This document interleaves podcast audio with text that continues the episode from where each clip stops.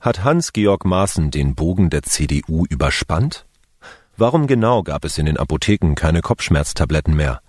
Und was hat es mit der Zulassung von Insekten als Nahrungsmittel auf sich? Das ist die Lage am Dienstagabend. Spiegelredakteur Arno Frank hat diese Lage geschrieben. Am Mikrofon ist Lukas Auer. Fliegt Maaßen aus der CDU? Als Gesinnungsjournalist, wie vermutlich nur Hans-Georg Maaßen wüsste es ganz genau, auch ich einer bin, könnte man die Geschichte auch in seinem Sinne erzählen. Da ist ein Aufrechter, in Klammern Hans-Georg Maaßen, mit Durchblick, der Gefahren erkennt, vor denen eine Öko-Woke, Zitat Hans-Georg Maaßen, Öffentlichkeit im Verein mit Gesinnungsjournalisten nicht nur die Augen verschließt, sondern diese Gefahren aktiv herbeiführt, um Deutschland zu schaden.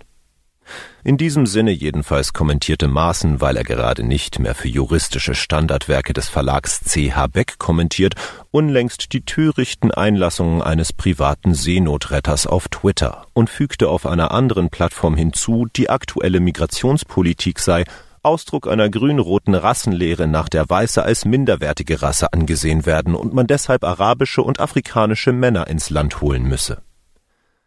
Nach Informationen des Spiegel prüft die CDU ein Parteiausschlussverfahren. Angeblich ist das Konrad-Adenauer-Haus nun im Austausch mit der CDU Thüringen, um ein Verfahren in die Wege zu leiten. Öffentlich gefordert hatten das zuvor die Vorstandsmitglieder Karin Prien und Kai Wegner, der dem Tagesspiegel sagte, Herr Maaßen hat eine weitere Grenze überschritten. Jetzt muss Schluss sein. Warum wurde der Fiebersaft knapp? Gefühlt ist sie schon fast wieder vorbei. Vergessen sollte man die Medikamentenknappheit dennoch nicht. Mich hat jedenfalls mein Apotheker daran erinnert, als ich Kopfschmerztabletten einkaufen wollte. Da haben Sie Glück, das hab ich da. Glück? Mein Kollege Martin U. Müller hatte sich schon 2019, vor einer Ewigkeit also, über einen Skandal gewundert, der trotz seiner Dimension die breite Öffentlichkeit kaum erreicht. Damals ging es um Lebenswichtiges wie Krebsmittel oder Insulin, deren Produktion recht prekär von globalen Lieferketten abhängig ist. Im Winter nun ging es um Fiebersäfte oder Antibiotika für Kinder, und Apothekerpräsidentin Gabriele Regina Overwiening warnte noch vor Weihnachten im Spiegel Bitte, bitte nicht hamstern. Gut, dass Karl Lauterbach neulich nicht entführt worden ist. Jetzt kann sich der Gesundheitsminister um dieses Großproblem kümmern. Das tut er bereits mit ein paar Subventionen zur Standortpflege. Ob es damit getan ist, das fragen Sie demnächst einfach Ihren Arzt oder Apotheker. Wer will noch einen Löffel Mehlwurmlarvenmehl? Die freundliche Motorradfahrerin erkennt man bekanntlich an den Fliegen zwischen den Zähnen wobei die Insekten im Mund bisher eine eher eklige Pointe waren, keine Nahrungsmittelergänzung. So aber wird es nach dem Willen und der Einsicht der EU nun kommen.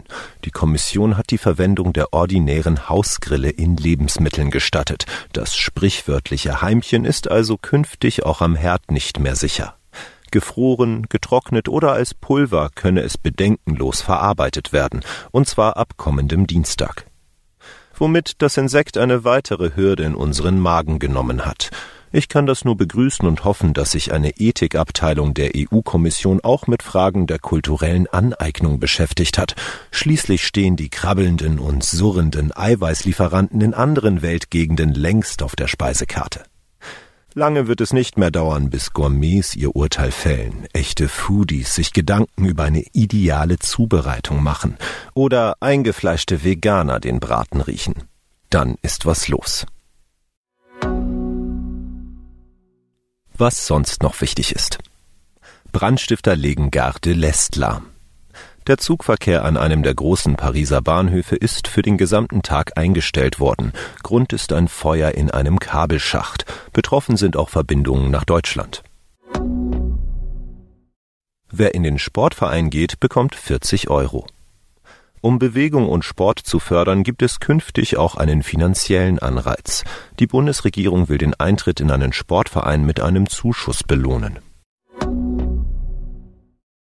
Im Westen nichts Neues im Rennen um den besten Film. Erstmals hat ein deutscher Film die Chance, einen Oscar in der Hauptkategorie zu gewinnen. Im Westen nichts Neues bekam insgesamt neun Nominierungen.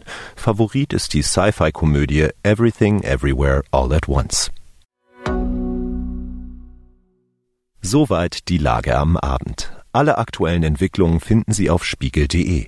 Wir melden uns hier wieder morgen früh mit der Lage am Morgen.